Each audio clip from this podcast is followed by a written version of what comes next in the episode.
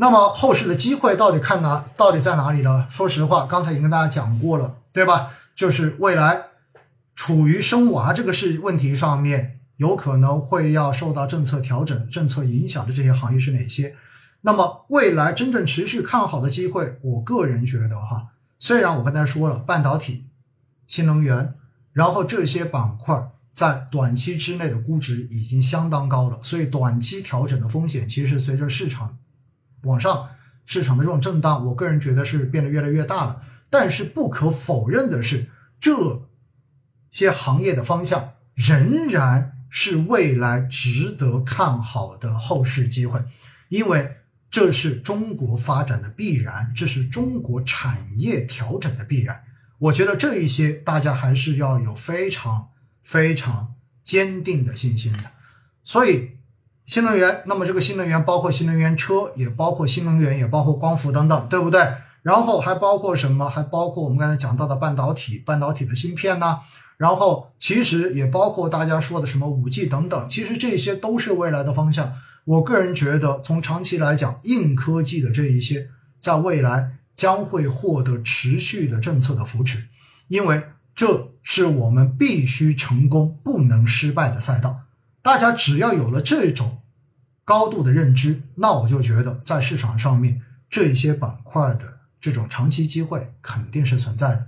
当然，今天我们看到就是半导体相关的硬科技出现了调整。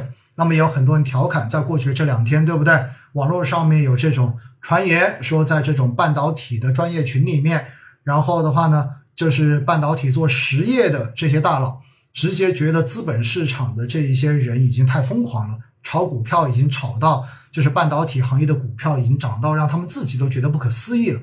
其实这就是泡沫，这就是泡沫。在二零一五年创业板当时也是这样的泡沫。所以当时的话，有人说已经不看市盈率了，当时是叫做市梦率，市梦率就是天天做梦哈，做梦觉得可以到那么高的市盈率。当时我印象最深的就是暴风科技、暴风影音，然后当时的话呢，可以到一千六百倍的 PE，这是很恐怖的。所以泡沫，准确的说呢，这个词是一个中性词，不能算是贬义词。那么，当资金去追逐相关的这些热门行业的时候，总会形成泡沫，也就是会形成价格超出价值的这样的现象。但是市场永远都是有效的。当你这一个价格超出价值过多，那么它就一定会出现均值回归。但是均值回归出来之后，同样的就会到情绪的另外一面，到硬币的另外一面，让市场的价格跌到价值以下。而往往在这种时候，也许机会又会来临。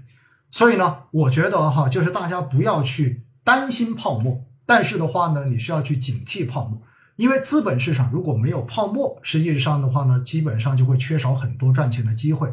但是如果你一直在泡沫中间，并且到最后对泡沫已经习以为常，认为泡沫就是实际的时候，那么这个时候的风险可能就已经很大了。所以哈，我觉得在过去的这两天，我看到网络上面所流传出来的这些东西哈，我觉得似曾相识，真的就让我想起了当年二零一五年当时说的概念叫做“互联网加”，对不对？互联网加，那么这样的概念，实际上的话呢，当时的这种炒作也是同样的有这样子的相关的这种消息给传出来。但是现在我们要看的就是，到底未来中国需要什么样子的行业？需要什么样子的产业？中国需要的发展方向是什么？我觉得，只有把这些基础的逻辑认清楚了，那么到最后呢，我们才能够真正的去找到长期能够让自己有信心坚持下去的投资机会。这就是所谓的行业信仰哈，行业信仰，好不好？好了，那以上的话呢，就是今天对于市场的这一个。呃，整体的回顾，对吗？我们回顾了上周的市场，也讲了我自己的感官。